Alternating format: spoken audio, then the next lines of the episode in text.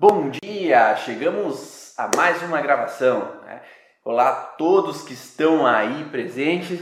Estamos aí a mais uma gravação do podcast Vá na Origem. É através todo sábado, todo sábado, 7 horas da manhã, entramos ao vivo para falar então sobre algumas informações da origem emocional dos sintomas, para que fique gravado no podcast. Sim, o podcast que está disponível no Deezer e no Spotify. Então você pode ir lá no Deezer, no Spotify e acessar todas as informações do podcast através do ouvido. Então lá você pode ouvir todos esses áudios, pode baixar as lives que nós fazemos aqui para que você possa ouvir durante uma caminhada, durante uma viagem, durante alguma atividade que às vezes você pode se concentrar em uma coisa, mas também estar ouvindo o podcast ao mesmo tempo. Olá, Denise, Lívia, Luzcleia, Angélica, ah, todo mundo aí, sejam bem-vindos a esse podcast. E nesse podcast especialmente nós vamos falar sobre o contexto dos gêmeos. Ah, os gêmeos, como que é tratar gêmeos? Eu atendi já alguns casos de gêmeos aqui, sejam eles univitelinos ou bivitelinos, sejam é, dois homens, duas mulheres ou homem com mulher. É, então várias maneiras diferentes de se olhar e cada um é um processo um pouco diferente Cada um é um processo que a gente olha de uma maneira ímpar para conseguir trabalhar em cima do paciente, certo? Olá, Enisete, Claudenice, sejam bem-vindas. Então, o que, que a gente. Quem já atendeu gêmeos aqui? Tem alguém aí que já tem experiência de atender os dois gêmeos? Às vezes só atendeu um, ou atendeu os dois, atendeu mais de, de, de um gêmeos no consultório. Olá, Juscelia. Bom dia, Dani. Com relação a ter mais gêmeos aí, já atenderam gêmeos? Tem pessoas aí que têm filhos gêmeos, né? A nossa aluna Natália é uma que tem gêmeos ali que, que já sabe na prática do dia a dia como é olhar para os gêmeos, né? Então a Dani já atendeu, a Denise já atendeu. Então a gente sabe que muitas vezes os pais querem, quando entendem que as situações relacionados ao contexto emocional, ele pode trazer frustrações, alterações, dificuldades, eles acabam entendendo que às vezes é necessário, se eu fui levei um dos gêmeos, o outro gêmeo também passou por situações traumáticas. Então, geralmente os pais tendem a trazer o outro gêmeo para olhar se teve mais alguma informação, se ele também traz algumas fragilidades, alguns incômodos. Então, geralmente, é, pelo menos aqui na minha prática, eu geralmente tendo a atender os dois gêmeos. Né? Então, geralmente os pais trazem um, depois vem o outro para ser olhado também para ver se tem alguma fragilidade que precisa ser corrigida também. Né? Então, o que, que temos de diferenciação nesse contexto? Temos um problema que é, é relacionado ao fato de observar se um gêmeo é univitelino ou bivitelino. Então nós temos que saber se eles são gêmeos idênticos, né, que vieram do mesmo embrião e daí for, teve uma fecundação do óvulo espermatozoide, originou-se um embrião e desse embrião se dividiu em dois. Então isso nós temos que saber ali na hora de atender esses pacientes para saber se eles são univitelinos, que vieram de um mesmo processo né, de fecundação, ou se foram dois óvulos, dois espermatozoides que se juntaram e construíram então dois fetos, né? Então, dois fetos através de duas fecundações. Ou se tem o processo também de às vezes uma, um embrião ter formado três ou dois embriões ter formado três então, todo esse processo que pode acontecer. Hoje em dia, com relação ao processo de fertilização in vitro, é um pouco mais frequente a gente notar, às vezes, essa questão de ser é, colocado mais de um embrião ali no, na hora da fecundação, né? na hora de implantar na mulher, e aí tem uma possibilidade maior de gêmeos né, nesse momento. Então aí veriam outros processos, outros conflitos, outras situações que poderiam estar aparentes. Mas é, só para eu saber um pouquinho, Enisete, você que está aí no YouTube, está funcionando ok? Você está conseguindo assistir bem? É, porque para mim está parecendo que está tá tendo uma travazinha no YouTube. Só me confirma se está tudo ok para saber se está se tá conseguindo assistir bem aí essas informações. É, no, no Instagram está ok, né? Todo mundo está conseguindo me ouvir bem pelo Instagram. funcionando bem aí para a gente partir para o conteúdo, só me avisem aí para eu continuar para que vocês não perdam nada de informações, tá? Então, nesse sentido, beleza, Paula? Seja bem-vinda, Paula. Sim, então beleza, Elisete, obrigado. É, com relação a esse padrão, então, que a gente observa com relação aos gêmeos, é, que eles são bivitelinos, então são gêmeos que vêm de duas fecundações, dois óvulos, dois espermatozoides, originam então dois embriões. Esses dois embriões, eles tendem a vir com um processo de que podem nascer, lembram lateralidades cerebrais, destro ou canhoto. Então, para quem já estuda aí as leis biológicas, sabe que sempre há na avaliação do paciente se ele é destro, que aplaude com a mão direita, ou se ele é canhoto, que aplaude com a mão esquerda. Então, em geral, ali pode ter diferentes aparecimentos, diferentes observações nesses pacientes que são bivitelinos.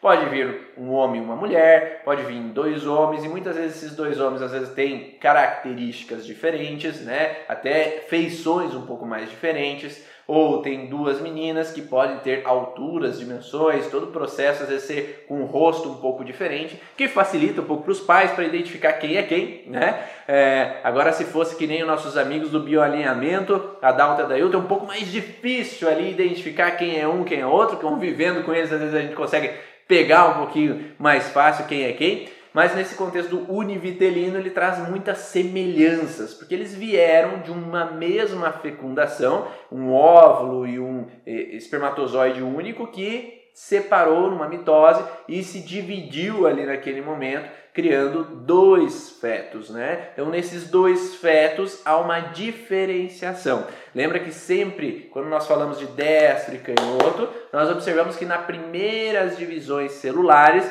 vai dar origem à denominação do que a gente pode entender o que é um destro, o que é um canhoto. Né? Nesse sentido, quando há uma fecundação de gêmeos univitelinos, a tendência é que um seja destro e o outro seja canhoto. Então, cada um tenha percepções diferentes, formas diferentes de lidar com as situações. Então, sempre gêmeos univitelinos, um vai se diferenciar de ser um destro e outro canhoto. Não destro e canhoto de escrita. Os dois podem escrever com a direita, os dois podem chutar com a esquerda. Nas, os dois, quando vai pedir no teste do aplauso, um vai ser destro e o outro vai ser canhoto. É uma complementariedade. Então é como se um complementasse o outro no contexto de perfil e personalidade. A gente sabe que o destro ele tem uma energia mais de tomar frente, de ir atrás, de conquistar território, de tomar o que é meu para mim. O canhoto geralmente ele tende a esperar que me deem o meu espaço. Eu espero que alguém tome a direção para daí depois eu tomar a direção. Então, se a gente fosse pensar no contexto profissional, um destro inicialmente, porque a gente pode mudar o lado cerebral de funcionamento, um destro inicialmente tem uma tendência de ser o organizador da empresa, ser o gerente, ser o administrador, aquele que vai é, fazer com que a empresa ande, vai ser um empreendedor. Então ele vai tomar a frente, tomar as decisões. O canhoto geralmente vai ter, homem, né? Geralmente vai ter uma tendência de esperar que me deem a minha direção. Então eu não vou esperar que alguém assuma primeiro o posto e aí me ordene ou fale o que, que eu devo ou não fazer. Para quem já atendeu gêmeos univitelinos, sabe que um tem uma energia mais de atrás, fazer, ou quando chega às vezes no consultório, um já entra na sala e o outro fica esperando darem a permissão de ele vir.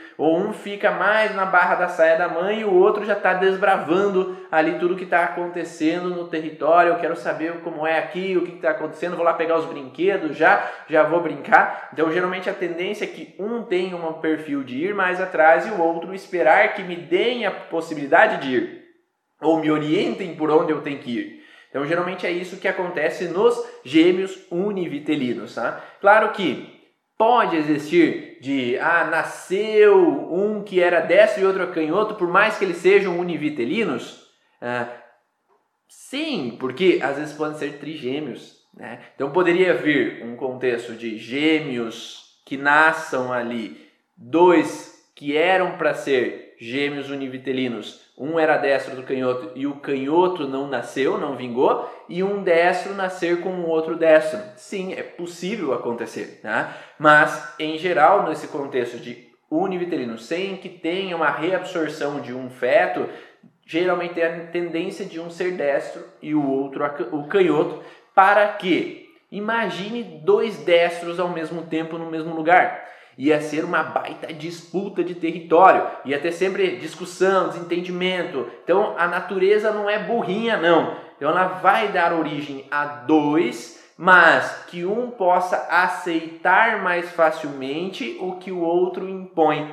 Porque se dois quisessem impor as coisas do mesmo jeito, aí poderia dar mais encrenca e poderia dar risco àquele desentendimento mais feroz ali para aquelas crianças. Então, em geral, vai ter a tendência de um ser mais de ceder para que não haja tanta disputa. É o meio de sobrevivência do clã.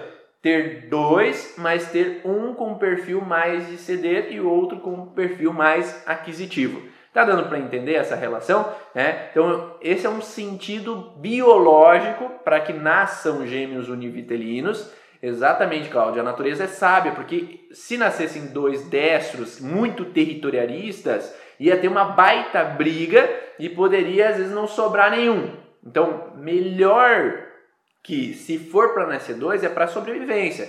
Muitas vezes vem dois porque anteriormente a mãe vive ou o pai vive uma situação de mal resolvida de perda. Então pode ter, por exemplo, dentro dos dois anos antes daquela fecundação, a mãe ter tido um aborto. Então, perante a natureza, o cérebro coloca aqui: se um não vingou, vamos colocar dois para aumentar as chances de um vingar.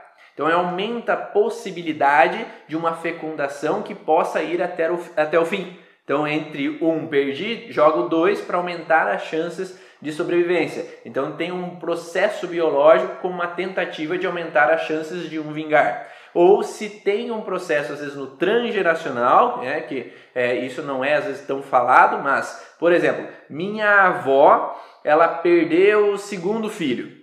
Então, nessa perda do segundo filho, há um contexto transgeracional de que no segundo filho há um risco de perda. Então, eu, por exemplo, como neto, ao ter o primeiro filho, tranquilo, ok, tive o primeiro filho. Agora, no segundo, biologicamente, nesse transgeracional, talvez venha uma duplicação para aumentar as chances de sobrevivência perante aquilo que não aconteceu. Então, nesse momento, poderia vir uma dupla gestação, né? Um, um, vir dois embriões, dois fetos. Pode ser que um não vingue, né? como se fosse para é, utilizar aquela casinha daquele que não veio. Então, para evitar ter uma grande perda de novo, evitar viver um processo tão intenso, é como se houvesse uma involução gestacional para evitar ser tão intenso como minha avó, mas que aquela casinha não pode ser ocupada. Então, aquela casinha do segundo filho, ela tem que ficar vazia por algum motivo no transgeracional.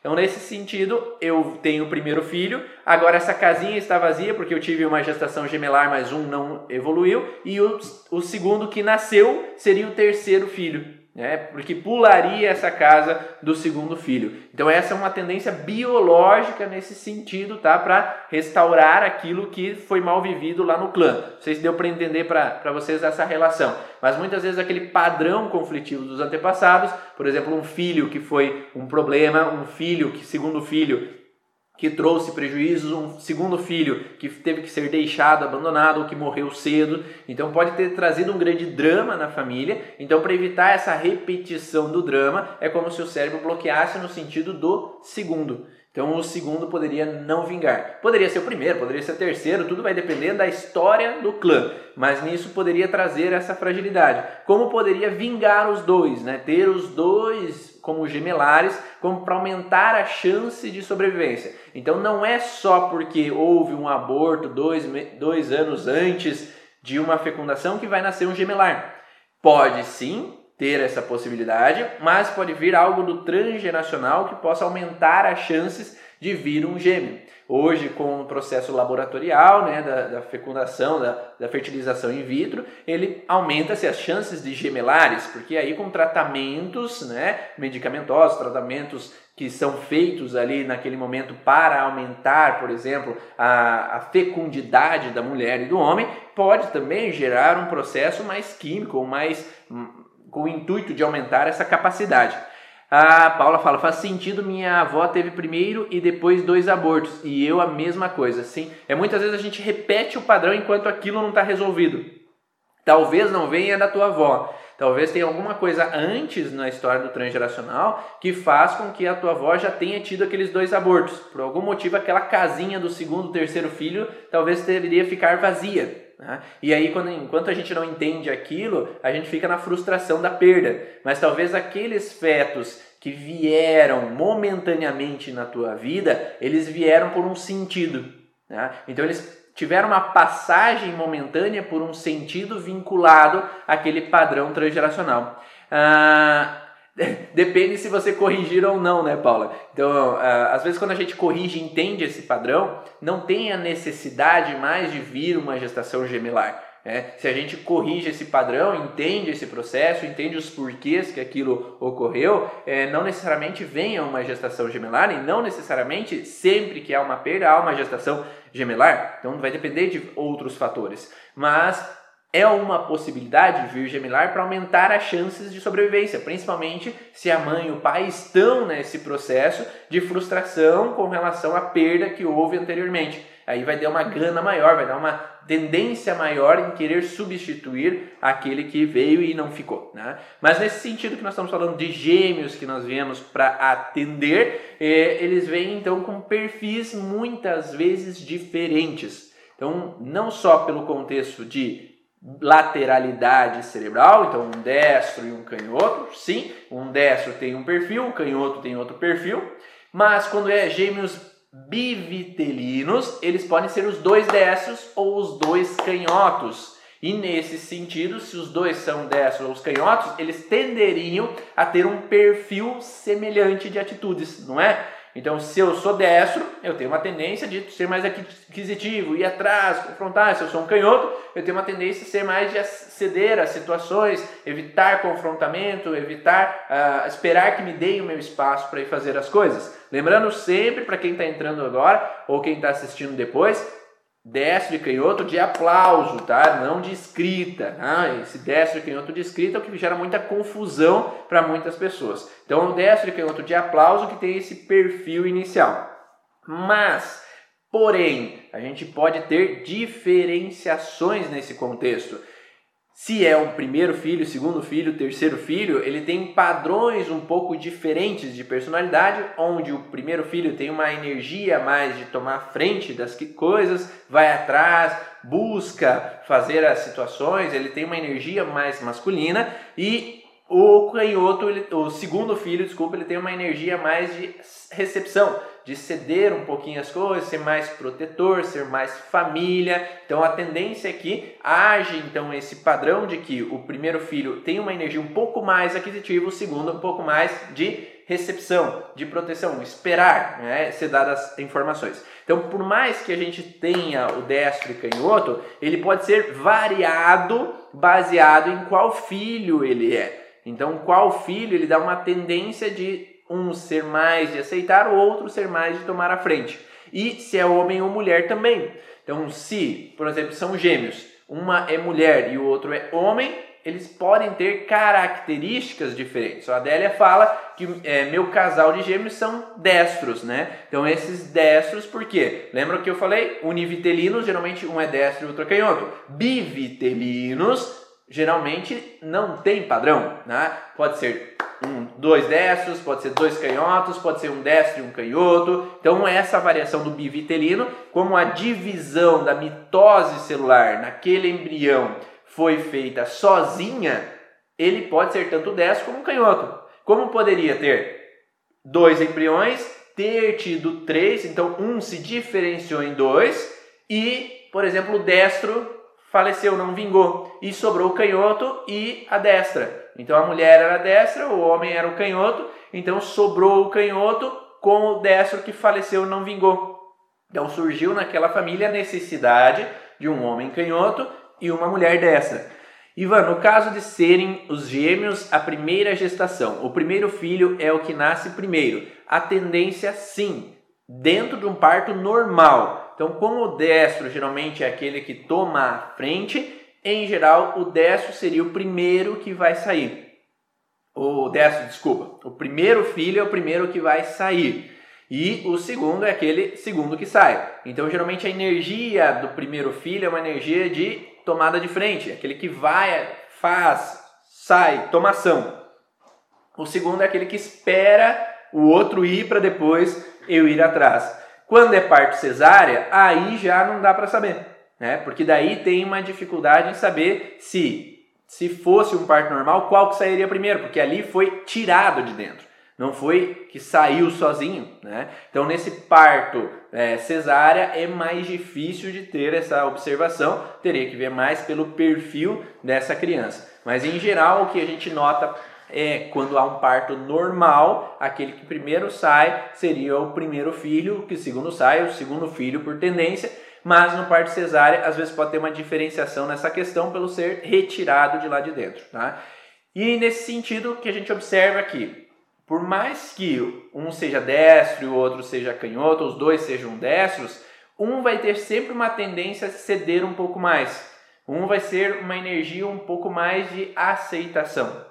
A não ser que tenha um conflito no transgeracional que trazem um padrão muito mais intenso do processo. Então, o que, que poderia ser nesse padrão? Vamos dar um exemplo da Délia. Vamos pensar que ela tem um casal de gêmeos e os dois são destros, certo? se na história da família as mulheres foram é, mulheres submissas, mulheres que sofreram, mulheres que tiveram dificuldade, tiveram que se submeter a muitas situações no dia a dia, a tendência é que a mulher dos gêmeos vai ter uma energia mais forte porque se elas se submeteram, eu, as mulheres vão ter uma tendência na história da família de vir cada vez mais com energia mais forte para evitar ter que se submeter como as antepassadas. Então pode trazer mulheres com uma energia mais forte de confrontamento, de às vezes não aceitarem se submeter. Enquanto isso, se os homens foram muito violentos, se os homens trouxeram problemas, se os homens foram ausentes na história da família, surge a necessidade de um homem com um perfil mais de receptor, mais protetor, mais família, mais caseiro. Né? Então, isso pode fazer com que esse casal onde a menina inicialmente ela teria uma tendência de ser mais receptiva, mais família, mais protetora, ela entra numa energia mais de confrontamento, de ir à frente, de tomar a frente, de adquirir um território, porque na história da família os homens não deram suporte, os homens foram ausentes ou homens morreram cedo e não nutriram a família. Então essa mulher ela vai ter uma tendência de tomar a frente, porque eu não posso depender de homem nenhum.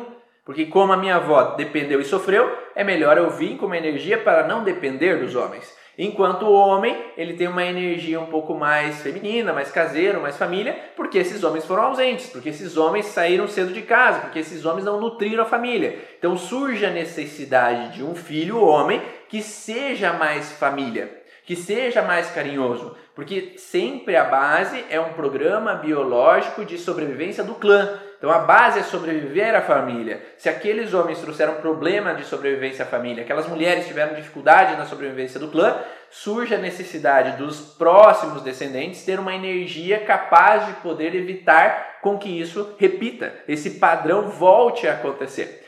Mas Ivan, desde o início, a, o doutor fala que é o mais velho, então isso não é real. Desculpa, eu não entendi. Repete aí a pergunta. Mas Ivan, desde o início ah, o doutor fala que é o aos velho, então isso que não é real. Me explica melhor aí o que, que você quer dizer, tá? Que daí eu posso te responder melhor. Então, nesse sentido, tudo vai depender de vários contextos. A gente não pode assim falar, ah, você aprendeu no curso Origens, você aprendeu no curso de nova medicina, das leis biológicas, que o destro vai ter sempre um padrão aquisitivo de ir atrás, se confrontar, e o canhoto tem energia mais de aceitar. A mulher destra tem uma energia mais receptiva, mais protetora, e o homem e a mulher canhota tem uma energia mais aquisitiva. Não, não é bem assim porque nós vivemos num conjunto de fatores. Nós trazemos padrões transgeracionais. O Hammer não olhava o transgeracional, mas nós temos padrões de que uma mulher destra pode ser confrontadora. Uma mulher destra pode ser uma líder, prefeita, pode ser uma gerente de empresa, né?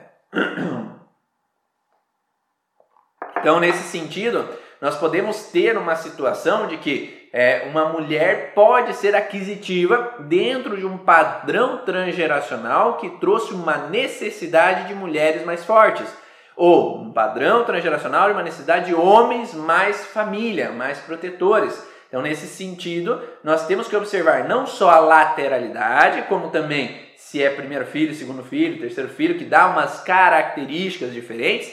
E nesse sentido de diferenciação de cada filho, no Congresso das Leis Biológicas desse ano, dia 7 e 8 de novembro, se Deus quiser, vai dar tudo certo para nós estarmos lá em Florianópolis vai ter o Rodrigo Kim que vai falar sobre esses filhos, sabe? Qual que é o padrão que é observado em várias literaturas sobre a diferenciação de cada filho, para você também interpretar, que não basta às vezes só olhar que é destro e canhoto, mas cada filho às vezes traz uma conotação diferente. Para quem quer saber já quem são os palestrantes do evento das Leis Biológicas Experience 2020, vai no site www.leisbiológicas.com e lá tem todos os palestrantes, já tem currículo deles e como vai ser o evento desse ano, tá?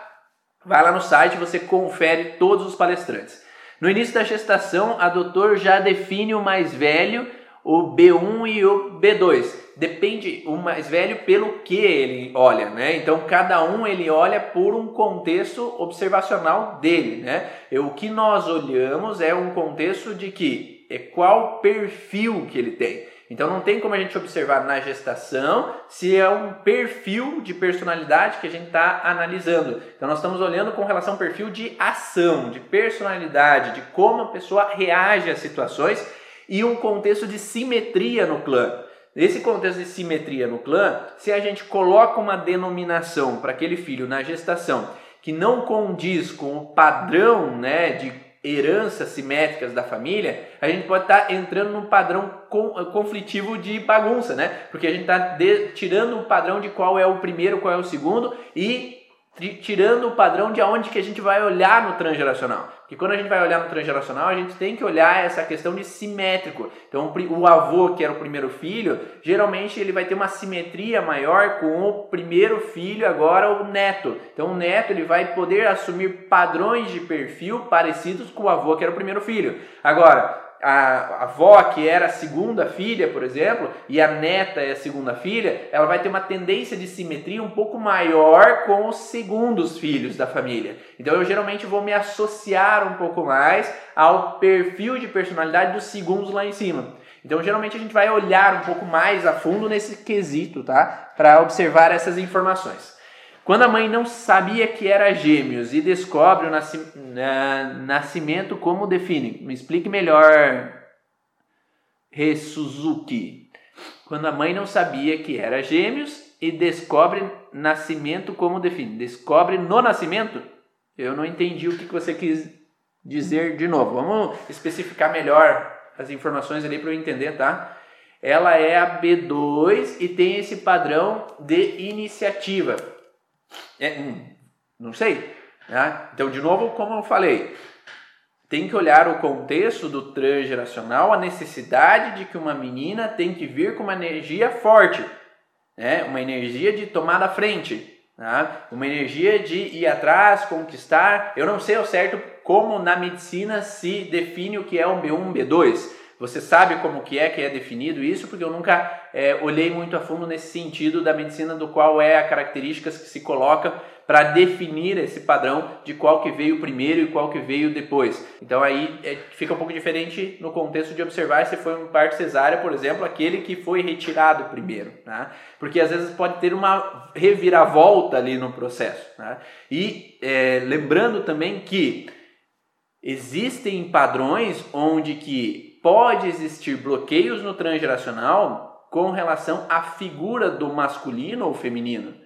Pode ter, às vezes, mulheres ou homens no transgeracional que tiveram problemas vinculados a um filho homem que não foi assumido, ou uma filha mulher que não foi assumida, é, por exemplo, uma criança que foi excluída, né, como se fala um pouco na constelação familiar, uma criança que às vezes teve uma origem de um, fi, de um pai ou, que não assumiu, ou de uma mãe que deixou para adoção, ou de uma mãe que veio primeiro e aí essa mãe é, lá antes do casamento teve uma filha, mas ela teve que deixar com alguém, ela não pôde criar aquela filha. Isso pode trazer no vínculo familiar é, trouxe um processo que pode trazer um processo de bloqueio na saída, né? Então, por exemplo, o filho homem, ele pode, se ele foi deixado na história da família, o filho homem ele pode ter uma restrição maior em sair.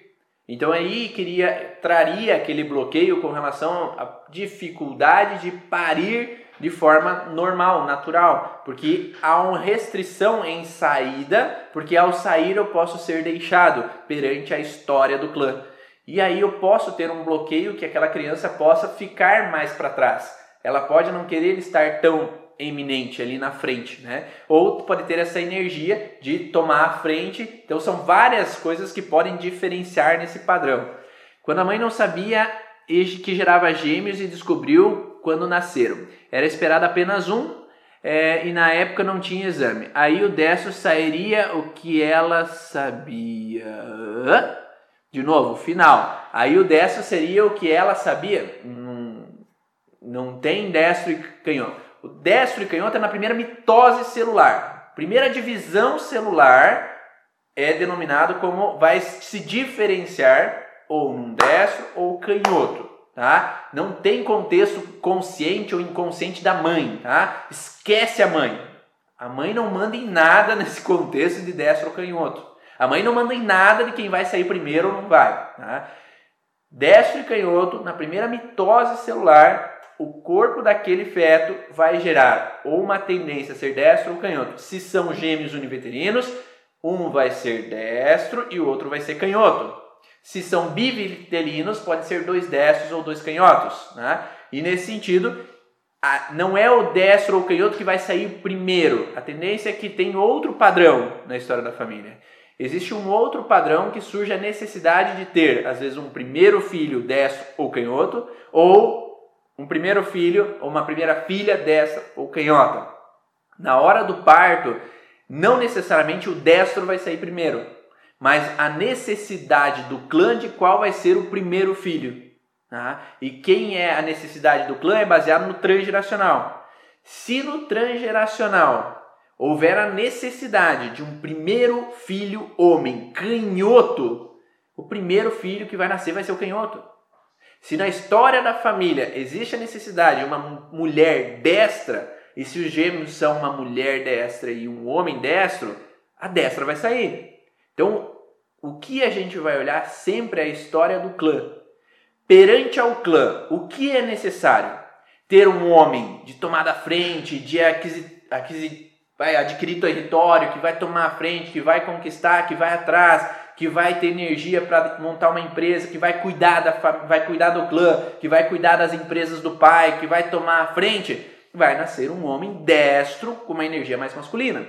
Se na história da família os homens trouxeram problemas, os homens foram agressivos, os homens foram violentos, os homens foram ausentes, vai ter uma necessidade de um homem canhoto nascer como primeiro filho, para que eu possa ser um pouco mais família, que o tendência do canhoto é ser um pouco mais família, um pouco mais protetor, para que aquele homem não faça as mesmas ações do, do que houve lá no passado no transgeracional. Então esse homem vem com uma energia um pouco menos aquisitiva, de ir atrás, ir longe, viajar longe. Ele é mais caseiro, mais família, mais protetor. Então, devido à necessidade do clã, vai ter a necessidade de um primeiro filho destro ou canhoto. Devido à necessidade do clã, se as mulheres eram submissas e as mulheres trouxeram problemas de serem rejeitadas, terem ficado sozinhas, não, o parceiro não dar suporte financeiro para aquelas mulheres, surge a necessidade de uma mulher canhota, extremamente canhota, ser primeira filha. Porque ela é uma energia mais de aquisição, que eu vou atrás, não dependo de ninguém, não preciso de ninguém, qualquer coisa chuto o balde, vou atrás, eu me governo, eu tomo a frente, eu adquiro o meu território, eu tomo o meu dinheiro para cá e eu não preciso de homem nenhum. Porque lá na história da família foi um problema depender de homem. E aí surge a necessidade de uma mulher extremamente canhota. Agora, se o processo não é tão intenso, mas ainda é necessário ter uma mulher um pouquinho mais forte, surge a necessidade de uma mulher destra como primeira filha. Então, por mais que o primeiro filho é de adquirir, de ir atrás, mas ela ainda também é família, também ela é protetora, também ela é acolhedora. Tá? Então, tudo isso vai depender dessas questões do transgeracional, a necessidade do clã, do primeiro, segundo, terceiro filho, de qual energia de base que vai precisar, baseado nos conflitos lá atrás. E claro que uma mulher destra que nasce como primeira filha, se ela vive mais e mais conflitos na vida dela, na infância, ela pode transferir esse padrão é, emocional para ser mais intenso ou menos intenso. Né? Então ela pode ser primeira filha com uma energia feminina e ela ser por o pai abandonar na infância, ela assumiu mais ainda a responsabilidade de ter que ser territorial, ter que ir atrás, ter que ajudar a mãe, ter que tomar a frente, ter que cuidar dos outros. Né? Agora, se ela teve sempre o suporte do pai, ela viu esse perfil como pai realmente protetor, ele não é igual aos homens lá do transgeracional, ela pode se sentir protegida, ela pode adquirir uma personalidade melhor, feminina, mais tranquila, mais família, mais de readequar esse padrão que veio de necessidade no transgeracional, ou se foi trabalhado esse contexto com relação à família ou com ela no processo de ela não ter necessidade de assumir esse perfil. Tá? Então tudo depende da necessidade do clã e do que essa pessoa trouxe na vida dela. Então, essas diferenciações podem acontecer. E claro que nós temos o padrão cultural. Então, ah, o homem tem que brincar com isso, a mulher tem que brincar com aquilo. Então, por mais que sejam gêmeos, eles te, trazem um padrão assim de separação cultural de nossas cabeças. Por mais que a gente queira às vezes dar o mesmo padrão de ensinamento, às vezes tu vai lá na loja de brinquedos e tem uma ala masculina e uma ala feminina. Então é como se a criança feminina ela tem que, a menina tem que brincar com boneca e o homem não pode brincar com boneca. Que o homem tem que brincar com carrinho, com Max Steel, com é, arminha e menina não pode brincar com isso. Então, esse contexto nós também separamos culturalmente e tanto é que no colégio, por mais que a gente queira mostrar, ah, não, por que você não pode gostar de azul para menina? Por que você não, gosta, não pode gostar de rosa para o menino? Na escola há uma separação, muitas vezes porque a cultura das outras famílias ela vai ser inserida na tua filha ou no teu filho. Então as outras meninas vão falar, ah, porque menina gosta de rosa, ah, porque menino gosta de azul. Então ele vai trazendo um perfil também de adaptação. Qual é o problema? O problema é que o canhoto, que tem uma personalidade mais de gostar de conversar com as meninas, de ter mais facilidade, não é muito daquele de esporte, de ah, luta, ah, briga, isso, aquilo. Ele é mais família, ele é mais criativo, ele é mais protetor ali, ele é mais de brincar com as meninas, ele pode ser mal entendido. E aí ele pode, o pai às vezes fica, parece homem, vire homem, piá. Vamos, seja forte. E aí ele pode gerar conflitos para aquela pessoa. Porque a identidade daquele menino é de ele ter que vir com uma sensibilidade melhor para poder proteger, baseado na história do transgeracional. Só que esse não entendimento dos pais faz com que haja uma exigência em cima daquele menino canhoto que ele tem que ser masculino, ele tem que ir atrás. Só que isso não é a identidade dele. E aí gera uma má identificação, achando que aquele homem é gay, ou que aquele homem é homossexual, que aquele homem é isso, aquilo, e não, ele simplesmente ele é mais família, simplesmente ele é mais protetor. Então tem que ser trabalhado esse homem de uma forma diferente que ele é mais criativo, que ele faz mais o contexto de uma harmonização do que às vezes querer ficar brigando, brigar de lutinha e ficar sendo esportista, ele é mais criativo. Tá? Ele tem um outro padrão de perfil. Enquanto a mulher canhota, que tem uma energia mais masculina, de tomar frente, de ir atrás, de adquirir território, às vezes tu tem que ser mais feminina. Tu tem que. Cadê teu vestido? Não, eu gosto de usar calça jeans. Não, tu tem que usar vestido, porque tu tem que ser mais feminina. E não é o perfil dela. O perfil dela é ser prática. Não é de ficar passando maquiagem, não é de ficar arrumando as cabeleiras, ficar horas no salão. Ela não tem esse perfil. Só que quando é imposto a ela essa situação, é incômodo. Porque ela quer as coisas mais práticas, camisetão, calça jeans e bora para aula. Nada de ficar me ajeitando tanto. Então, que possa ser entendido e equilibrado esse padrão para que não haja um contexto daquela pessoa ter que ser quem os outros querem que eu seja e não quem eu me sinto bem de ser. Porque a praticidade para aquela mulher canhota é a vantagem da vida. É, eu tenho que ser prática, seguir em frente e tomar a frente. É como se fosse o homem destro. O homem destro tem esse padrão, né? Meu esposo é gêmeo canhoto. Então, geralmente ele vai ter uma tendência inicial, durante a vida a gente pode mudar devido aos traumas, às situações de vida, que pode fazer com que eu tenha uma personalidade, então, de buscar uma mulher, se eu sou um homem canhoto, eu tenho uma dificuldade de tomar decisões. Então, eu busco uma mulher que tome as decisões por mim. Então, o que, que, tu acha? Faça ou não faça? Não, vai, faz lá! Então eu busco uma mulher canhota, uma mulher dessa que tem uma energia de família, que as mulheres têm que ser fortes. E aí essa mulher complementa aquele homem. E aquela mulher canhota busca um homem, então, de um perfil mais feminino para que eu, porque a mulher canhota ela quer impor, eu quero tomar frente, eu quero decidir. Se eu encontro um homem destro que é confrontante e territorialista, dá briga.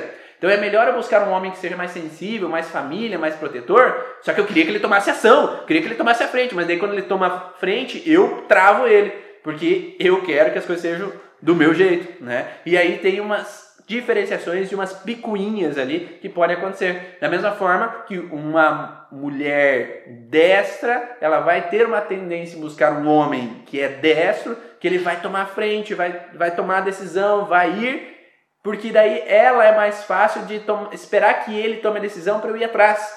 Né? Então tem uma tendência nisso. De novo, falando que pode existir coisas no contexto, situações no contexto transgeracional que podem mudar esse perfil, mas em geral, inicialmente poderia vir com esse padrão começam a ter os conflitos e sintomas nessa não aceitação do filho como ele é. Exatamente, Dani. Às vezes a não aceitação desse filho canhoto, que ele não é aquele másculo, que ele não joga futebol, que ele não vai lá e luta karatê, luta isso, luta aquilo, me incomoda porque ele não é igual o pai, que é homenzão, né? Toma a frente das coisas. Mas não, esse, essa criança ela tem um perfil diferente. Por isso que na hora de atender quando são gêmeos univitelinos, a gente vai atender de forma diferente. Não é a mesma forma de lidar com as situações, não é a mesma situação que ele gera um padrão de funcionamento. Então nós precisamos lidar com eles de formas diferentes, porque assim, se a gente trabalha com um destro, nós sabemos que ele vai ter padrões hormônio dependentes ou na região territorial de mais propensão a determinados órgãos.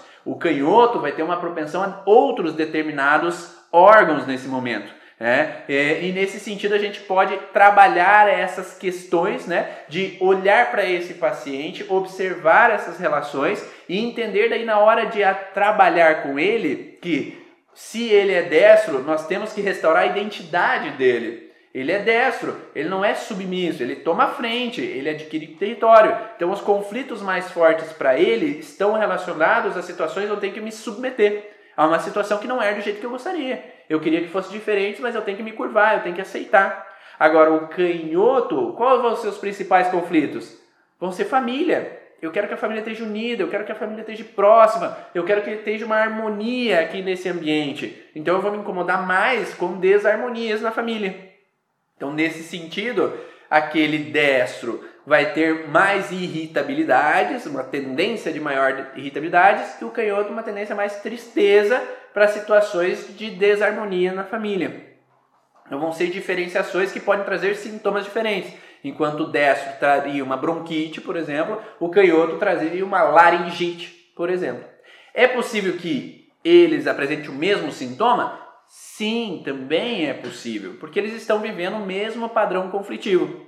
só que eles podem lidar um pouco de formas diferentes. Eles podem ter dor de garganta os dois, eles podem ter dor no ouvido os dois, porque eles estão ouvindo situações de discussão, eles não estão concordando com algumas situações que acontecem no meio familiar, que às vezes está quebra-pau ali ou uma guerra fria e eles não estão entendendo o que está acontecendo.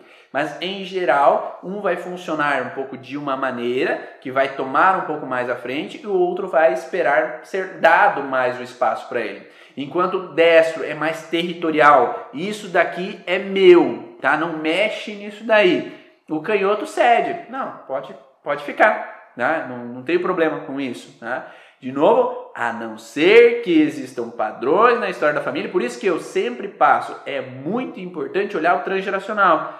Porque se esse canhoto ele traz a história no transgeracional de rejeição, de sei lá, traições, de perda de território, eu vou me incomodar com situações onde é que me tomam o que é meu, não estão me dando o que é meu. E aí eu posso ter essa frustração de que me tomaram o que é meu. Mas enquanto o destro, ele geralmente vai brigar para tomar de volta o território para mim, o canhoto vai chorar. Mãe, me dê, o meu irmão, o mano pegou algo que é meu. Então eu vou querer que alguém me devolva o que é meu e não vou ter uma energia de ir atrás e conquistar. Meu marido é gêmeo e eu não consigo definir porque o pai deles é muito controlador, macho alfa. Aí quando um faz alguma terapia, o outro pode sentir também as liberações. Depende da ligação deles. Sim, é possível. Eu já tive pacientes que, ao atender gêmeos, às vezes se eles têm essa conexão fusional muito forte, o que eu trabalho com um aqui no consultório, às vezes outro por mais que longe em outra cidade, ele pode ter um contexto de modificação. Talvez não pleno completamente, talvez não lá no X da questão na base, mas pode ter uma, um momento de, ó, oh, tô sentindo alguma coisa, não sei o que está acontecendo. Lembra daquela ligação mãe filho? Quando a mãe ela tem uma angústia, às vezes ela liga para o filho, filho, tá tudo bem? Ai, não, mãe, eu tô com isso, com aquilo, com aquele outro. Então essa ligação de irmãos é muito forte, é principalmente gêmeos. Então há uma conexão muito forte. Então sim, se há uma situação de alteração onde é vivido um processo é, com um irmão, o outro pode sentir. Mas lembre também o seguinte: ah, teve um paciente que chegou para mim e falou assim: ah, é, é possível o eu, meu pai fez a sessão e meu avô teve diarreia. É possível?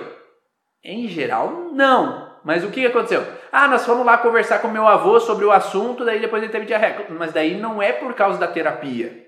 É porque aquela pessoa foi conversar com o outro e tocou nos assuntos com o outro. Então, às vezes, os gêmeos também podem um conversar com o outro. Oh, tu lembra daquilo?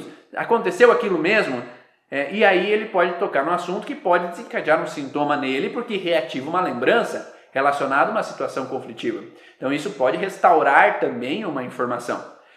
Ah, geralmente os meus têm os mesmos sintomas, porém só ela teve bronquite e já fez cirurgia de adenoide.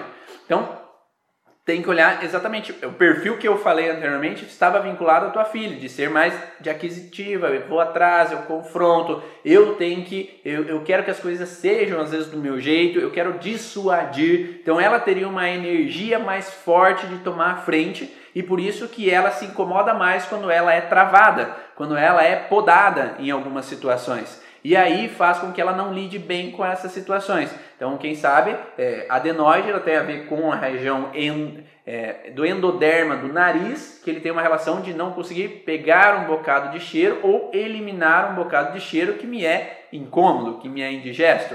E isso faz com que, enquanto eu permaneço num conflito pendente, né, num conflito em balanço, PCL em balanço, vai provocando a adenoide. Então ela tem que realmente sair desse conflito, porque cirurgia não cura, porque muitas pessoas que têm cirurgia de adenoide voltam a adenoide, se ela continua vivendo a situação conflitiva.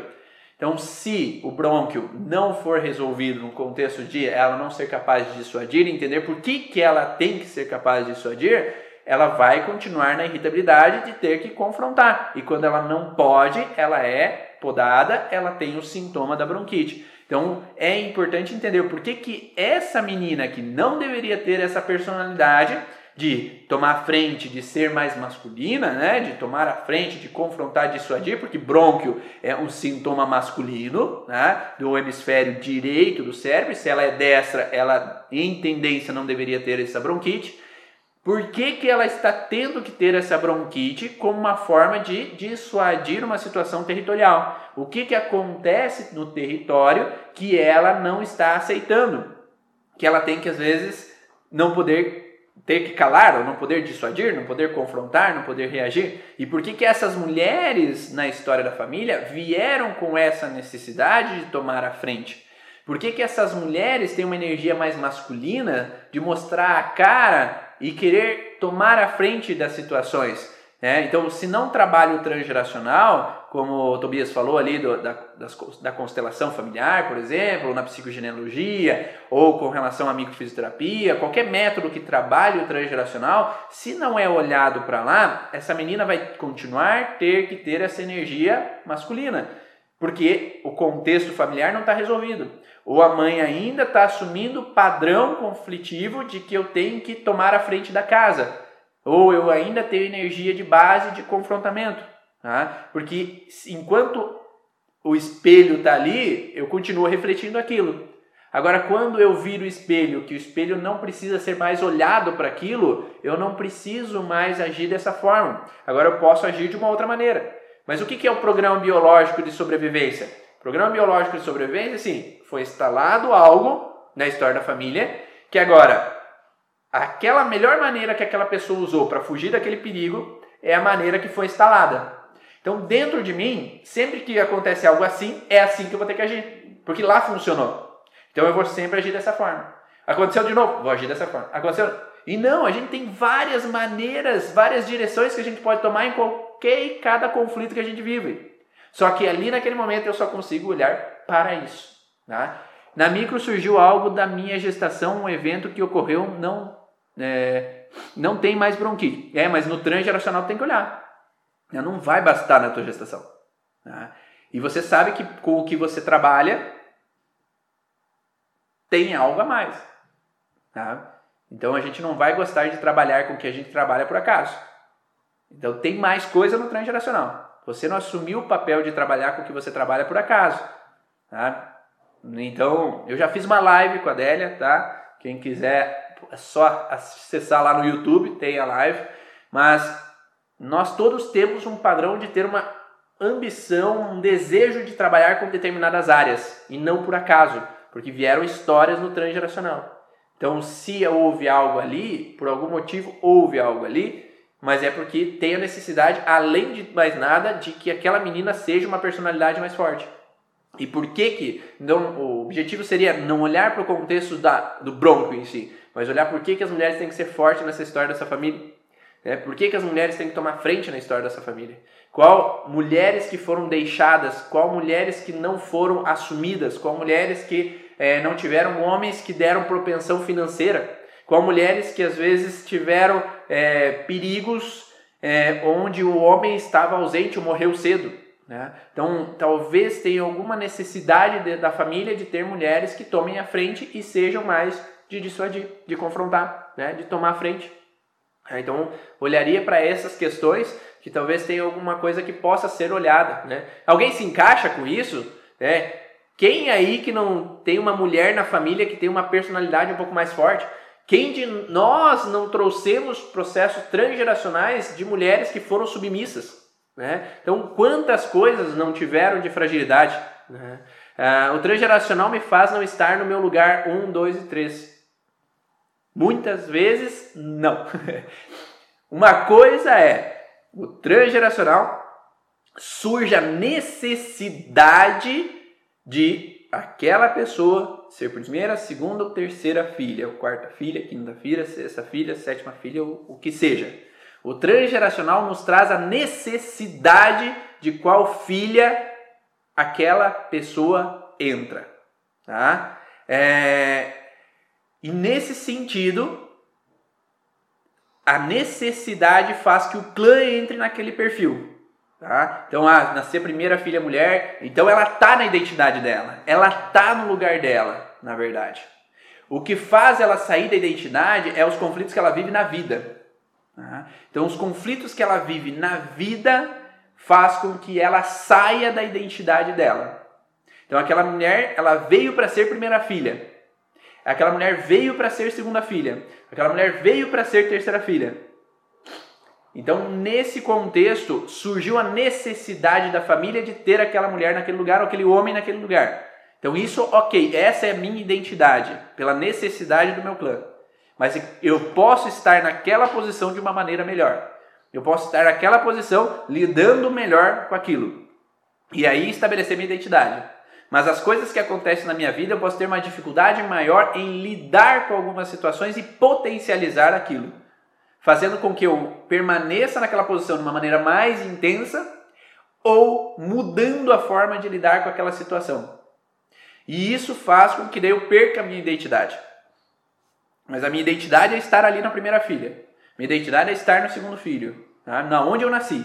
Tá? O problema é que quando não é, é, por exemplo, teve abortos que daí eu não estou no local de origem. Tá? Então teve um aborto antes de mim e eu sempre nunca soube. E eu acho que eu sou o primeiro filho aí sim eu posso estar no lugar errado. Tá? Ou uma situação que sou gêmeo, é, gêmeo evanescente, meu irmão morreu e eu sou o segundo filho e o meu irmão iria ser o primeiro. Então eu estou no lugar errado. Então eu não tenho minha identidade, eu trabalho por dois. Então eu sou gêmeo evanescente, eu trabalho como primeiro filho e como segundo filho ao mesmo tempo.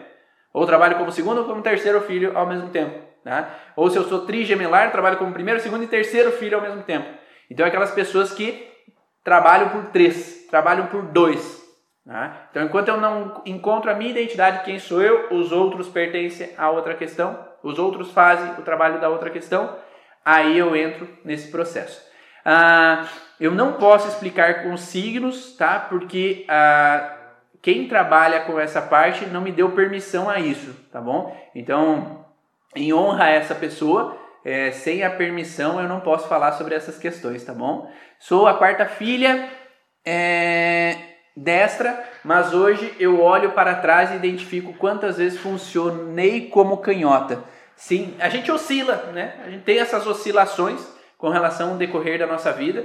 Então essas oscilações são os patch hormonais que fazem que a gente mude o lado cerebral. Então não é um processo constante.